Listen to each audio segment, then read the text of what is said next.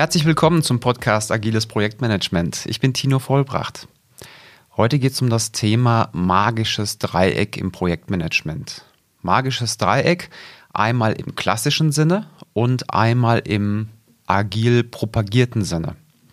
Und Anstoß zu dem Thema kommt von Carina. Carina hat mir Feedback gegeben zu meiner Folge 8, bei der ich gesagt habe, in vielen Büchern zum Thema Agilität wird das Projektmanagement-Dreieck auf den Kopf gestellt und das ist Quatsch.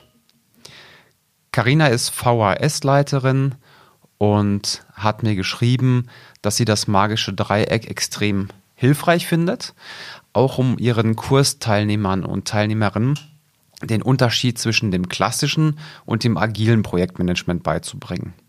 Und zu einem gewissen Grad wäre das schon abstrahiert, aber zum ersten groben Verständnis eine ganz vernünftige Erklärung. Ja, und ich dachte mir, bevor ich jetzt eine lange E-Mail schreibe an Karina, mache ich doch darüber mal eine Folge.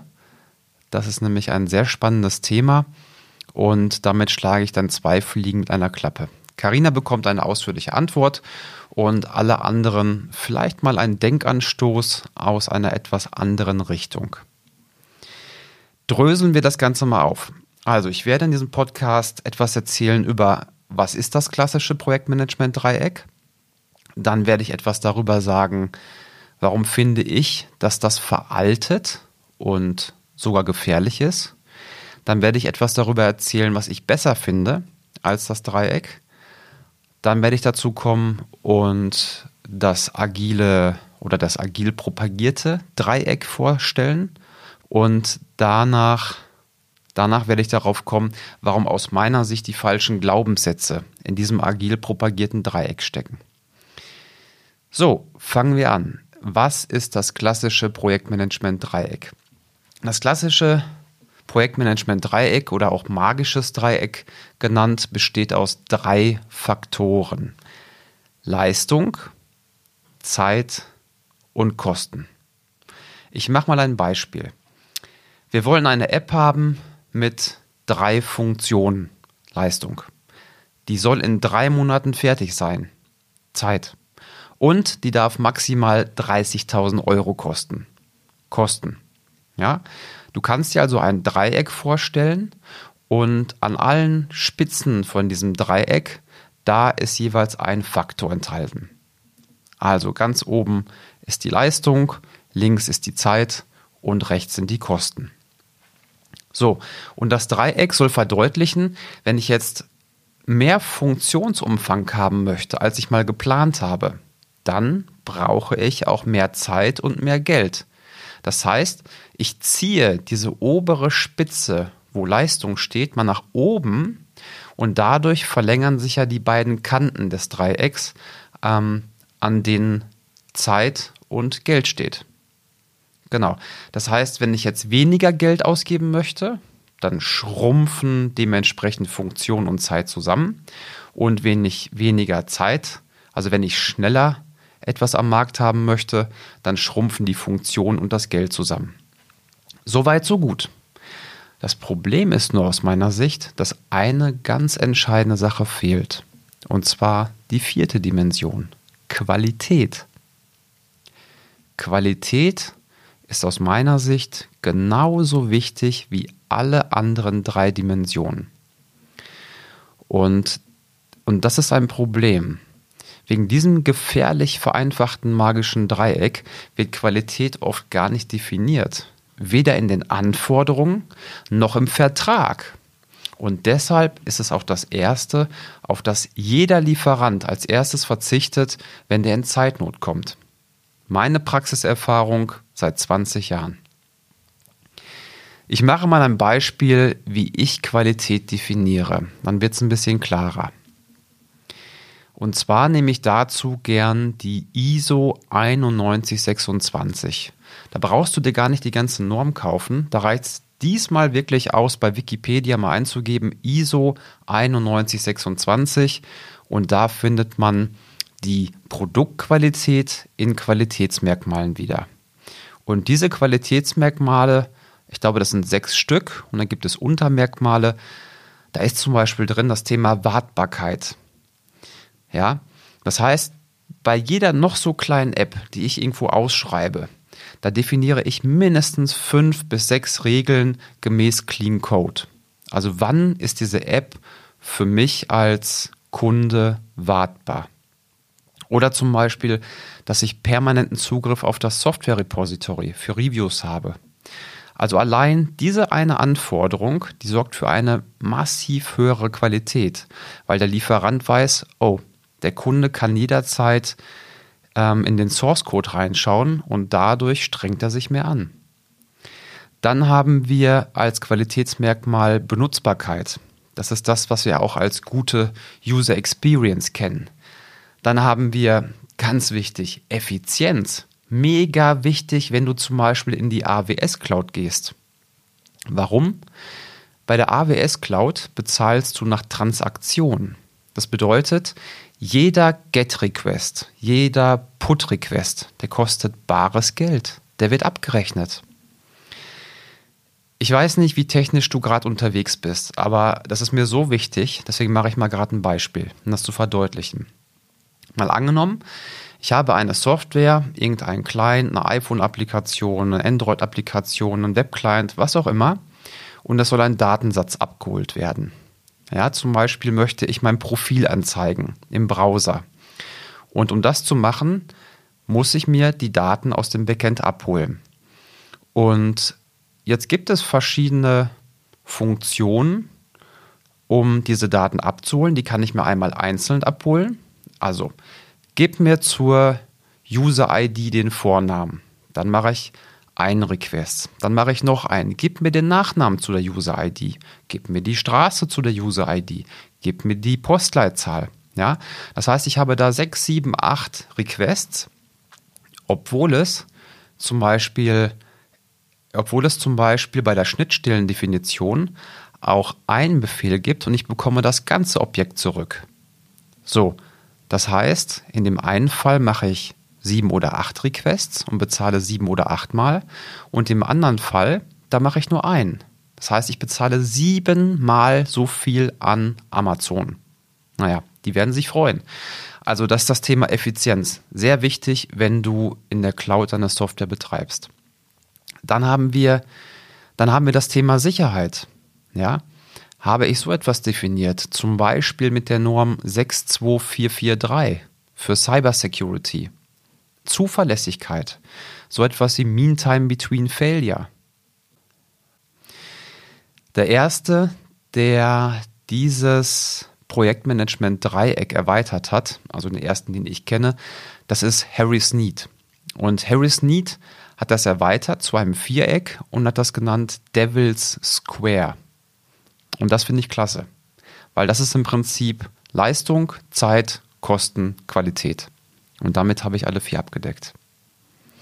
Also wenn ich Projektmanagement modellhaft vereinfachen würde, dann würde ich auf jeden Fall dieses Viereck wählen, weil es ansonsten sehr schnell passieren kann, dass man dieses Dreieck immer nur im Kopf hat und dann vergisst man in den Verträgen, in den Anforderungen, in den Akzeptanzkriterien die Qualitätskriterien.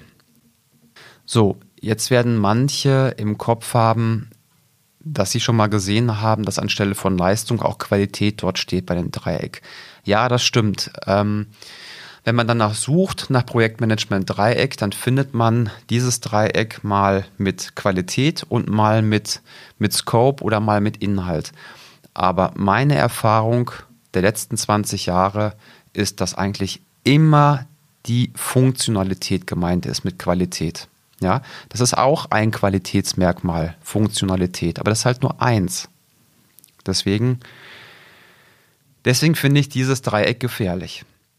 So, dann schreibt Karina, wenn ich einen Flughafen baue oder ein Haus, dann sollte ich mir von Anfang an schon ziemlich klar darüber sein, was mein Scope ist. Ich kann da nicht nach ein paar Monaten plötzlich auf die Idee kommen, noch ein Stockwerk dazu zu bauen oder die Garage doch auf die andere Seite zu setzen. Völlig richtig. Das Kernproblem ist nur hier, dass man im Softwareprojektmanagement eine falsche Analogie in den letzten 40 Jahren gezogen hat. Ja, man hat gedacht, dass man das Bauen von Software genauso behandeln kann wie das Bauen eines Hauses. Und das ist ein Denkfehler. Denn Softwarefunktionen sollte man architekturell so aufbauen, jetzt kommt wieder Qualität, Wartbarkeit, dass man sie ganz unproblematisch abreißen kann. Das ist ganz normal. Egal, ob klassisch oder agil, ich sollte immer versuchen, keinen großen monolithischen Block an Software zu haben, sondern dass, dass das Ganze lose gekoppelt ist. Nochmal, nochmal ein Denkanstoß zum Thema klassischer Umsetzung nach Lasten- und Pflichtenheft. Und auch wenn du jetzt nur voll agil unterwegs bist, bitte schalte nicht ab, hör mindestens noch eine Minute zu. Nur mal angenommen, ich würde den Lieferanten bitten, also ich mache mit dem Lieferanten ein klassisches Lasten- und Pflichtenheft und nur mal angenommen, ich würde den Lieferanten bitten, an jede Funktion ins Pflichtenheft einen Eurobetrag zu schreiben. Und dann bitte ich den Lieferanten, die Architektur nicht in einem großen monolithischen Block zu bauen, sondern schön lose gekoppelt. Ja, die hängen nicht starr zusammen, sondern sind lose gekoppelt. Und ich würde ihn bitten, oder per Vertrag festlegen, er soll bitte alle zwei Wochen liefern und mir das dann vorstellen. Und ich kann dann als Kunde alle zwei Wochen entscheiden, ob ich Funktionen wegschmeiße oder ob ich eine Funktion im Pflichtenheft vielleicht nicht umsetze, aber dafür für den gleichen Eurobetrag eine andere, neue Funktion entwickeln lasse. Das kommt doch einer agilen Softwareentwicklung schon ziemlich nah, oder? Obwohl ich mit Lastenheft und Pflichtenheft arbeite. So, und jetzt die Frage an dich. Ist das jetzt agile Softwareentwicklung oder ist das klassisch? Grundsätzlich rate ich dazu, dass wir alle Modelle immer mit größter Vorsicht genießen da sie sehr, sehr schnell zu einengenden Glaubenssätze führen. Ein Modell ist nicht die Realität. Ein Modell ist nur eine gekürzte Abbildung der Realität. Okay, kommen wir zum agilen Projektmanagement-Dreieck. Das war das Klassische. Ähm, beim agilen Projektmanagement-Dreieck, da wird häufig beschrieben, dass Kosten und Zeit fix sind und das über die Inhalte gesteuert wird. Also dieses Dreieck, was ich eben beschrieben habe, wo oben der Scope ist, also der Umfang, der Inhalt, das wird auf den Kopf gestellt und man sagt sich, oben links Zeit fix, oben rechts Kosten fix. Und wir gucken einfach innerhalb einer definierten Zeit zu definierten Kosten, wie viel Inhalt wir schaffen. Und wir priorisieren das Backlog so, dass ganz oben die wichtigsten Funktionen sind und ganz unten nur noch Nice-to-Have-Zeug. Ja, hier gibt es aber auch ein Problem. Und zwar, zu Beginn der Produktentwicklung, da kann ich als Product Owner nicht garantieren, dass das Team alle Kernfunktionen schafft. Das ist noch nicht eingespielt und deswegen sind die Schätzungen auch nicht richtig valide. Das Risiko, was ich also habe, ist, dass ich ein unvollständiges Produkt zum festgelegten Termin habe. Und stell dir mal vor, das wäre ein Messetermin. Der Vorstand möchte etwas vorstellen und er braucht auf jeden Fall irgendwelche fünf Funktionen, ansonsten macht es keinen Sinn. Ja, und dann würde ich mich selbst festlegen, würde sagen, ich kann einfach nicht hinterher staffen und schaffe diesen Funktionsumfang nicht. Gehen wir zur zweiten Konstellation. Sagen wir mal, die Zeit ist fix, aber das Budget ist variabel und die Leistung bleibt variabel. So, dann habe ich im Prinzip das gleiche wie 1, aber ich kann Experten dazu staffen. Ich kann Experten dazu holen, um schneller zu sein. Und damit kann ich das Risiko, ein unvollständiges Produkt zu haben, unwahrscheinlich senken. Ja, das Risiko kann man mit dem Geld ganz stark minimieren, wenn man es hat. Also ist die Option für mich besser als eins, wenn man das Geld hat. So, jetzt gibt es noch die, die dritte Option, die dritte Konstellation. Und zwar alle drei sind variabel. Inhalt, Zeit und Kosten. Hört sich erstmal wahnsinnig an. Wie kann das Ganze laufen? Nach jedem Sprint-Review wird von den Stakeholdern entschieden, ob sie zufrieden sind oder ob weiter am Produkt gearbeitet werden soll. Damit habe ich doch die Vorteile von zwei und ich gehe erst dann auf den Markt, wenn der Kunde wirklich zufrieden ist. Und das entspricht für mich am meisten der agilen Idee und der Kundenzufriedenheit. Okay, das agile Projektmanagement-Dreieck, in dem die Inhalte variabel sind und Zeit und Geld fix, das ist nur eine einzige Möglichkeit des Umgangs bei der Zielerreichung. Und deswegen rate ich auch dazu Vorsicht und ich würde das nicht als einen Standard deklarieren. Mich würde das bei der Zielumsetzung einschränken. Wenn ich denke, wenn wir agil arbeiten, dann muss Geld und Zeit fix sein, dann ist das für mich ein limitierender Glaubenssatz. Ich komme dann möglicherweise im Projektverlauf, komme ich gar nicht mehr auf die Idee, den Kunden zu fragen, ob er überhaupt bereit wäre, mehr Geld auszugeben, um seine Zufriedenheit zu erhöhen. Ich würde dann sofort denken, okay, ist er nicht, dann belassen wir es dabei. So, zusammenfassend. Zusammenfassend, ob agil oder klassisch, was auch predictive genannt wird, die Kundenzufriedenheit sollte für mich immer an erster Stelle stehen, immer Prio 1, immer im Fokus. Und hier würde ich den Kunden auch fragen, was ihm wichtiger ist. Lieber Kunde, möchtest du keine Mehrkosten? Nee, anders. Lieber Kunde, was ist dir wichtiger? Keine Mehrkosten oder Vollständigkeit des Leistungsumfangs? Dann ist die Leistung fix. Lieber Kunde, möchtest du keine Mehrkosten oder möchtest du absolute Termintreue um jeden Preis? Dann ist die Zeit fix. Und ganz ehrlich, aus meiner Sicht gibt es keine harten Unterscheidungen mehr zwischen dem klassischen Projektmanagement, wie zum Beispiel das PM-Book nach PMI oder dem Prince2-Prozess und den agilen Ansätzen. Ich kann klassisch organisierte Projekte, die kann ich sehr, sehr agil gestalten. Ich mache mal ein Beispiel. Ich kann doch inkrementell oder sogar iterativ liefern lassen mit Lasten- und Pflichtenheft. Das habe ich eingangs beschrieben, wie ich das machen könnte. Dann kann ich zusätzlich Methoden aus dem Bereich New Work nutzen. Dann kann ich Mitarbeiter an Entscheidungen partizipieren lassen. Dann kann ich Prototypen bauen und vom Kunden testen lassen. Und das kann ich alles wieder einfließen lassen in die richtige Entwicklung, in das Lastenheft und in das Pflichtenheft. Und genauso gut kann ich aber auch Scrum in ganz vielen kleinen Wasserfällen durchführen. Ich kann bei Scrum entscheiden, dass der PO überhaupt nichts zu sagen hat, sondern sein Chef. Und den nenne ich dann halt Chief Product Owner. Ich kann Mitarbeiter zu Retros zwingen, obwohl sie gar keine Lust haben, mitzumachen und die sagen dann auch nichts. Ja, und ich kann den Kunden auch nicht an der Produktentwicklung mit einbeziehen.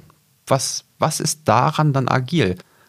Okay, also, vielleicht nochmal da zusammenfassend, Scrum ist nicht automatisch agil, und PMI und Print 2 bedeutet nicht automatisch Wasserfall. Okay, nochmal Bottomline, was würde ich, was würde ich daraus ziehen jetzt? Also ich würde das Devil Square bevorzugen, um Dinge zu erklären, anstelle von dem Dreieck das Viereck nutzen mit Qualität. Ich würde meinen Kunden fragen, was ihm wichtiger ist. Vollständigkeit an Features oder Kostendeckelung, Termintreue oder Kostendeckelung. Und selbst in Projekten, die mit Lastenheft und Pflichtenheft geschrieben werden, ja, weil es zum Beispiel Sinn macht, weil man wirklich alles im Voraus weiß. Wenn ich irgendwo Infrastruktur aufbaue, wenn ich Schienensoftware programmiere, wo ganz klar ist, was da passieren soll, da ist keine Komplexität. Ja, das kann kompliziert sein. Okay. Aber Komplexität bedeutet ja, ich weiß es nicht im Voraus. Und wenn das nicht da ist, oder andersrum, wenn ich alles im Voraus kenne, dann arbeite ich doch nicht mit User Stories. Dann arbeite ich mit Lasten- und Pflichtenheften. Trotzdem kann ich doch Methoden aus New Work und agile Prinzipien und Werte einfließen lassen. Das funktioniert. So, in diesem Sinne nochmal ein, ein wirklich großes Dankeschön für den klasse Kommentar. Ich finde das unwahrscheinlich schön, wenn ich damit Menschen zum Anregen bringen kann und wenn ich so einen Kommentar bekomme. Dankeschön für jeden, der gerade zuhört. Auch die Bitte, wenn es irgendwo etwas gibt, wo ihr etwas nicht versteht oder im Projektalltag Probleme, Sorgen, Fragen habt, schreibt mir gerne. Und wenn das eine gewisse Relevanz hat für für andere Menschen, dann mache ich daraus gerne eine Podcast-Folge. So, das ist im Prinzip auch der Kern, warum ich diesen Podcast mache. Ja, ich möchte zeigen, dass es dieses Schwarz-Weiß-Denken, dass es das nicht gibt. Ja, es gibt nicht agil und Projektmanagement, agil und Wasserfall, agil und ja, agil und Wasserfall vielleicht schon, aber nicht agil und predictive oder klassisches Projektmanagement. Ja, man kann alles wunderschön miteinander vermischen, wenn man weiß, wie das geht. Und dafür gibt es den Podcast und dazu werde ich noch viele Folgen machen. Dankeschön fürs Zuhören, Dankeschön für den Kommentar, mach's gut und bis zur nächsten Folge.